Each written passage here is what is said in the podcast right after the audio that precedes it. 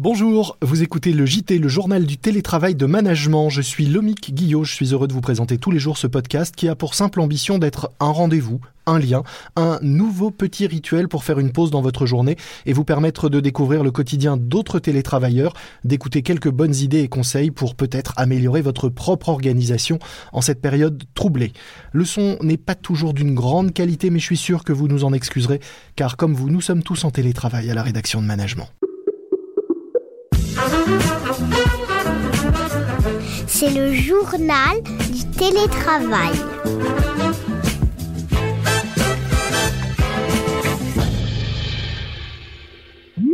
Aujourd'hui, je reçois Virginie Bapt, psychothérapeute, psychanalyste et coach qui vient de publier Ils ont vécu le burn-out, témoignages et conseils pour se reconnecter à soi aux éditions Vuibert. Bonjour Virginie.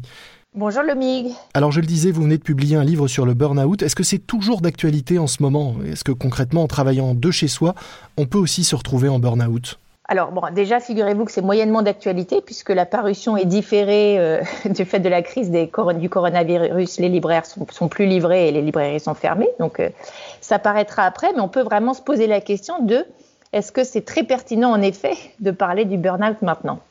En fait, je crois qu'il y, a deux catégories de population qui vivent pas du tout la même chose. Il y a ceux qui peuvent lever le pied du fait du confinement, et puis il y a ceux qui, au contraire, doivent tout gérer en même temps. C'est-à-dire pour qui euh, le business est as usual, même si c'est à distance, et qui en même temps peuvent cumuler ça avec la présence d'enfants, de conjoints, de parents, etc.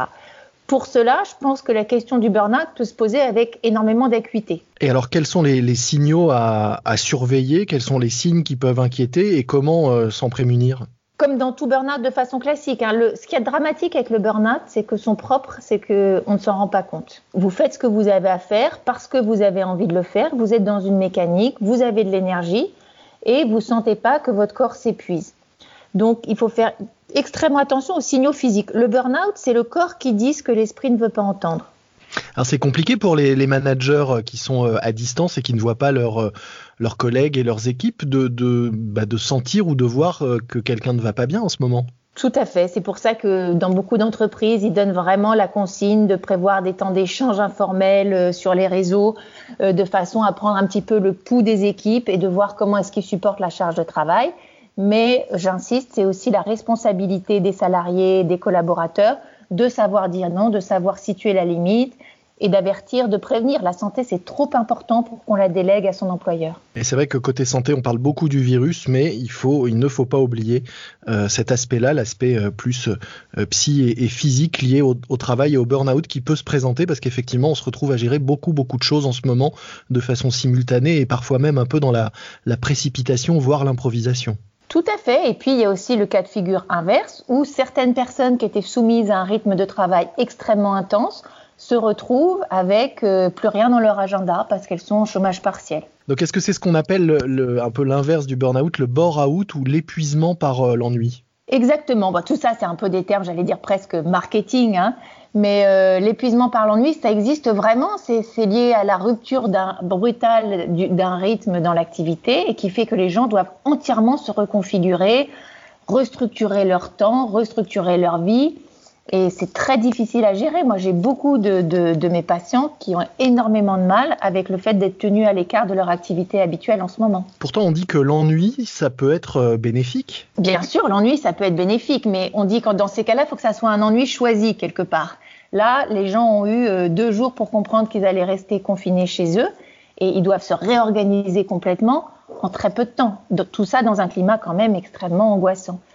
Donc euh, c'est une période qui est vraiment compliquée à vivre d'un point de vue individuel. Je l'ai dit, vous êtes euh, vous êtes psy. Qu'est-ce qui est le plus angoissant euh, en ce moment? Est-ce que c'est le virus lui-même, la perte de routine, le bouleversement des habitudes, une sorte de forme de deuil qu'on doit faire de, de, de ce qu'on faisait auparavant et qu'on ne fait plus? Je crois, mythe que c'est un petit peu tout ça en même temps. Évidemment, bien sûr, avant tout, la peur liée à la situation sanitaire. Mais euh, d'un point de vue plus individuel, il ne faut pas négliger le fait que ce que l'on vit individuellement du fait de ce changement de rythme a aussi un impact sur notre situation psychique et que euh, s'adapter du jour au lendemain à un changement de rythme, ne plus être protégé par nos routines. Avant, on savait à quelle heure on se levait, où est-ce qu'on devait se rendre, avec qui on avait rendez-vous. Tout ça était euh, bien structuré. les, interactions sociales qu'on avait nourrissaient quelque part notre narcissisme, là, tout est à reconfigurer. C'est quand même un changement violent pour les individus. Alors comment est-ce qu'on l'aborde ce changement? Quelles sont les, les, bonnes choses à faire pour recréer de la routine et essayer de calmer l'angoisse quand elle s'installe? Je crois que l'angoisse, pour la calmer, il faut avant tout l'accueillir c'est-à-dire pas se leurrer sur le fait que cette situation génère en nous une certaine angoisse. Et l'angoisse, elle est liée aussi aux questions essentielles que ça nous fait nous poser, le fait d'être confiné. Quel est le sens de notre vie? euh, Est-ce qu'on est seul euh, Qu'est-ce qu'on peut faire quand on ne peut rien faire, puisqu'on ne peut rien faire contre le virus et contre le fait de devoir rester chez soi Donc finalement, quelque part, ça amène à se poser des questions essentielles qu'on devrait tous se poser régulièrement. Je crois qu'il faut profiter de cette période singulière pour se poser les vraies et bonnes questions. C'est pas une démarche euh, dénuée d'angoisse, mais c'est une démarche qui me semble intéressante, nécessaire et vivifiante. C'est cette façon-là d'occuper de façon choisie euh, l'ennui pour se poser et, chercher à la fois du sens et euh, oui, c'est ça, du, sens dans ce qu'on fait. Oui, et puis se poser des questions comme bah, qu'est-ce que j'ai envie d'apprendre? Là, j'ai du temps. Qu'est-ce que j'ai envie d'apprendre? Quel livre j'ai envie de lire? À qui j'ai envie de parler? Parce que euh, on n'a plus les interactions sociales à la machine à café. Mais en revanche, il y a beaucoup de gens, ça je le vois très bien aussi dans mes patients, qui en profitent pour appeler par exemple chaque jour quelqu'un à qui ils n'ont pas l'habitude de parler régulièrement, pour prendre des nouvelles. On a tous un sujet commun de conversation en ce moment.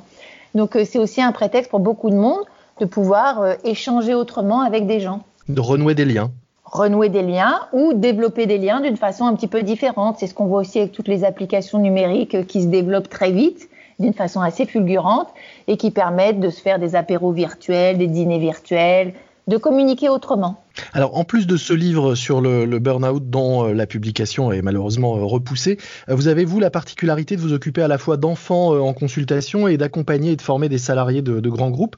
Alors, jusqu'à présent, ces deux univers, les enfants et les salariés, étaient plutôt séparés. Avec le confinement, aujourd'hui, tout se mélange. Qu'est-ce que ça change et est-ce qu'il y a des, choses des deux univers qui peuvent se nourrir, se compléter et, contribuer à rassurer les uns ou les autres?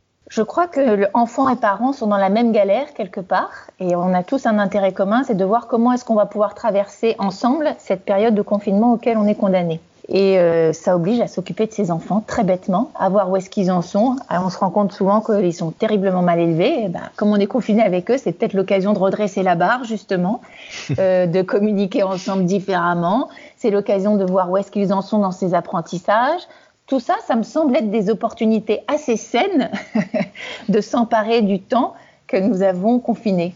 Est-ce que eux aussi ont un risque de burn-out finalement avec euh, toutes les sollicitations et tout ce qu'on leur demande aujourd'hui à distance? Eux aussi sont comme nous euh, en télétravail avec euh, de multiples plateformes. Vous parliez des, outils numériques, mais ils sont aussi très présents dans le monde de l'éducation en ce moment. Est-ce qu'il faut surveiller ça aussi à leur niveau? Oui, de toute façon, il faut toujours être vigilant à, la façon dont ils vivent les choses. Et puis, c'est vrai que le climat est quand même aussi très angoissant pour eux. Donc, euh, il faut bien échanger avec eux là-dessus, sur ce qu'ils en comprennent, sur ce que ça représente pour eux.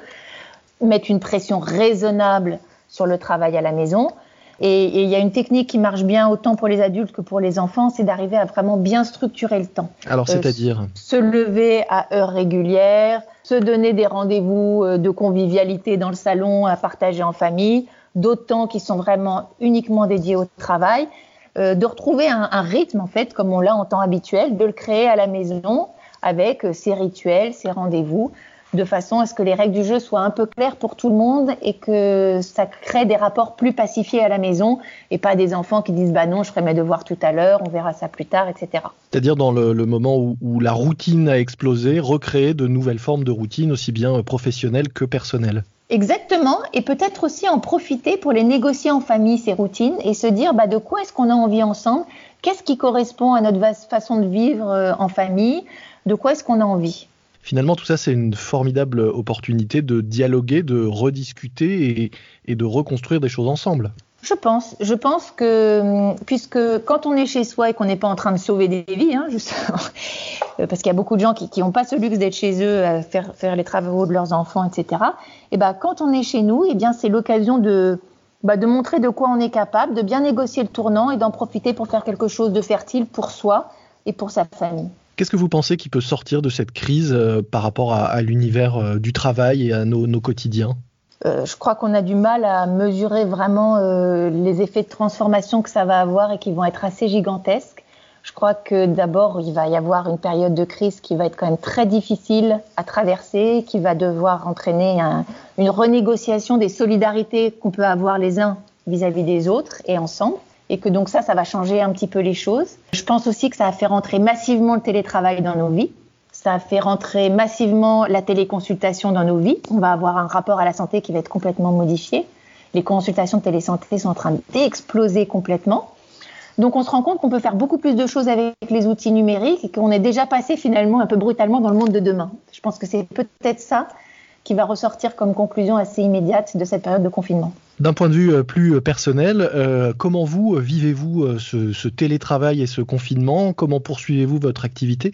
Et quel lien conservez-vous avec vos patients et avec les entreprises avec lesquelles vous travaillez habituellement? Alors, euh, on fait ce qu'on peut avec les outils qu'on a. Donc, euh, je, continue à suivre en coaching individuel euh, des personnes. Je ne fais pas d'accompagnement d'équipe en télétravail et je fais mes consultations de, psychanalyse et de psychothérapie avec les outils numériques. C'est pas mal, mais je dois dire que on perd quand même beaucoup d'informations en ne pouvant pas sentir la personne qu'on a en face de soi et que ça sera toujours un peu les limites du numérique, c'est qu'à un moment, ce qui se passe entre deux personnes qui se regardent, et eh ben, ça sera toujours un peu différent dans le monde réel que dans le monde virtuel. Ça me paraît être une bonne conclusion. Donc, euh, bah, j'imagine que comme euh, vous, nous tous et tous ceux qui nous écoutent, vous avez hâte de recroiser euh, collègues, amis, confrères, patients dans la vraie vie dès que, dès que cette période étrange sera terminée. Et on en profitera encore davantage. Merci beaucoup Virginie. Je rappelle donc euh, votre euh, livre euh, que l'on retrouvera bah, également dès la fin du, confinement quand tout le monde aura repris une activité normale.